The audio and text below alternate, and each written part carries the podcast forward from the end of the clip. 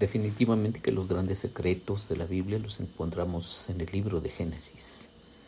Bueno, hay muchos, muchos más secretos ahí a lo largo de todos los libros de la Biblia, pero las grandes bases de toda la teología las podremos encontrar si examinamos con seriedad el libro de Génesis.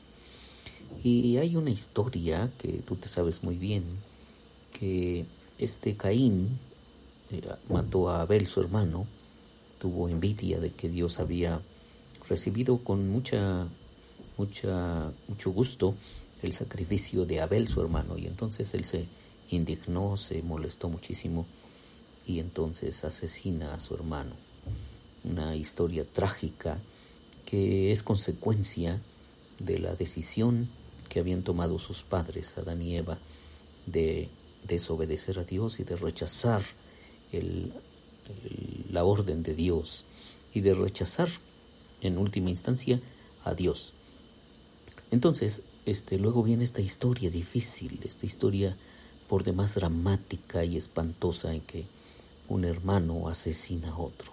Imagina esa, esa escena, todo el desastre que se está viniendo en la historia de la humanidad, justamente por el pecado, el sentido de autosuficiencia, el deseo de seréis como dioses y el deseo ambicioso en el corazón del hombre de encontrar otra satisfacción aparte de Dios.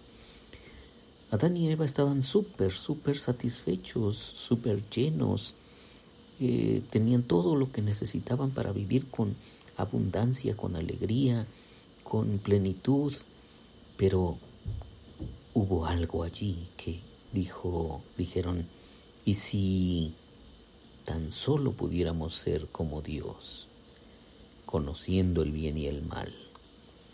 Y entonces tú sabes, si has leído la Biblia, pues sabes el desastre que se desencadena de esa decisión de Adán y Eva de tomar de la fruta prohibida y desobedecer la orden de Dios, pero sobre todo, más que desobedecer la orden de Dios, traicionar la confianza que ellos tenían de el buen Dios que los había creado y que les había prodigado de tantas bondades.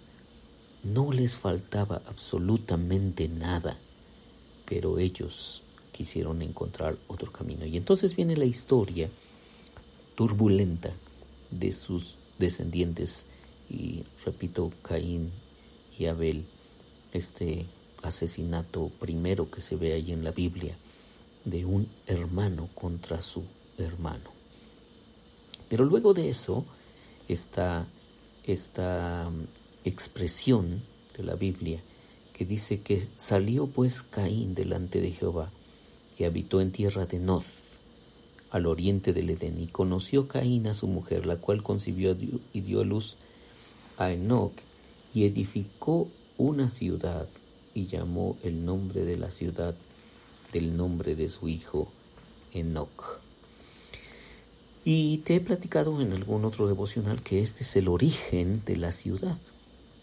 Es decir, se ponen murallas para protegerse. Caín construye un lugar donde está amurallado y está protegido ¿De quién? Pues de, alguien, ¿no? Y como dijera Gerard Heinz, este es el origen teológico de la ciudad, el origen del terror que hay en una ciudad, la separación del hombre con el hombre, del divorcio de las relaciones de las familias. Este es el origen terrorífico de la ciudad. Y además, pues tú ves nuestras ciudades hoy día. Sí hay ciudades que entre comillas podríamos llamar pues seguras, pero wow. Este bueno, nada más para que nos demos una idea de lo que está pasando en el mundo, pues tenemos un montón de noticias de lo que pasa en las ciudades, en las grandes urbes y todo el dolor y el terror que hay adentro de una ciudad. Bueno, te digo que no es extraño eso. hace miles de años, eso había en la primera ciudad que la Biblia narra, que es la ciudad que edificó un criminal, en este caso Caín. Y, la edifica para protegerse, la, edifica para asegurarse y asegurar a su familia y que los demás pues no lo molesten, no le interrumpan. Y entonces pues vemos allí como eh, Caín pone murallas contra otros seres humanos para que no las traspasen y no haya interacción, no haya relación. Dios no creó así el mundo. Dios no lo hizo así, pero la ciudad es una consecuencia de, ese, de esa maldad que ya había empezado a fermentar la realidad en el mundo. Luego, esta, esta situación entonces nos lleva al individualismo, porque Dios había creado a la humanidad. El texto de Génesis 5 dice que creó Dios al hombre, a semejanza de Dios lo hizo, varón y hembra los creó y los bendijo. Los bendijo. Es decir, Dios creó originalmente una comunidad, una, una pareja, alguien que compartiera la vida con alguien, pero la decisión del hombre tiene unas consecuencias trágicas, entre ellas la separación del hombre con el hombre, la, la lejanía de, del hombre con su prójimo y la, el miedo de abrirse el hombre con su hermano, con su prójimo. Mira cómo lo narra Henry No Bueno, cómo lo describe. Dice, gran parte de nuestro aislamiento es autoelegido. No nos gusta depender de otros y tratamos en todo momento de mostrar en control, mostrarnos en control de la situación y que podemos tomar nuestras propias decisiones. Esta autosuficiencia tiene muchos atractivos.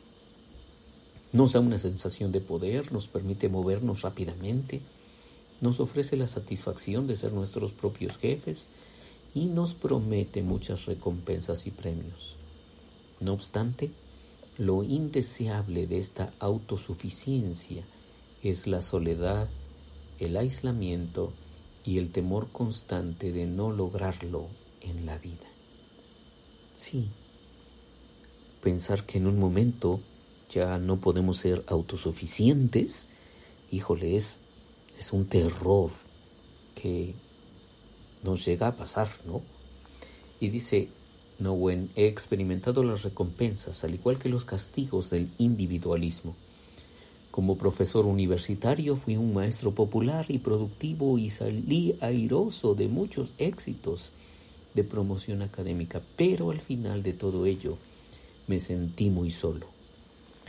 A pesar de todo el reconocimiento que recibía mientras hablaba de comunidad, no sentía que verdaderamente perteneciera a ninguna. Mientras mostraba con convicción la importancia de la oración, yo mismo había perdido la habilidad de permanecer lo suficientemente quieto para orar. Mientras alentaba la vulnerabilidad mutua como una forma de crecer en el espíritu, me descubrí a mí mismo cuidadoso y hasta defensivo cuando estaba en juego mi reputación. Lo fundamental para los académicos es la competencia aún para aquellos que predican la compasión, por lo menos cuando no quieren perder sus empleos. Hacer de la compasión lo fundamental de la vida, estar abierto y vulnerable para los demás, hacer de la vida comunitaria el foco y permitir que la oración sea el aliento de tu vida, requiere la voluntad de derrumbar las incontables paredes que hemos levantado entre nosotros y los demás para mantener seguro nuestro aislamiento. Esta es una batalla espiritual ardua y de por vida, porque mientras tiramos abajo las paredes con una mano, construimos nuevas paredes con la otra.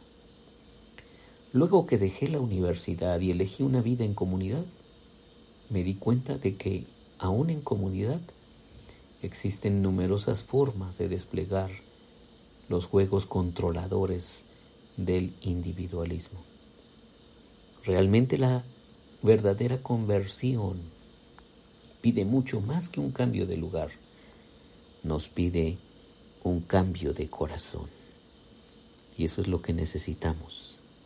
Este mundo es lo que necesita, un cambio de corazón. Por eso hay guerra ahora mismo, porque el corazón del hombre está podrido de egoísmo. Necesitamos un cambio, un cambio de corazón. Soy Víctor Hugo Juárez y espero que este devocional sea de bendición para ti. Dios te bendiga.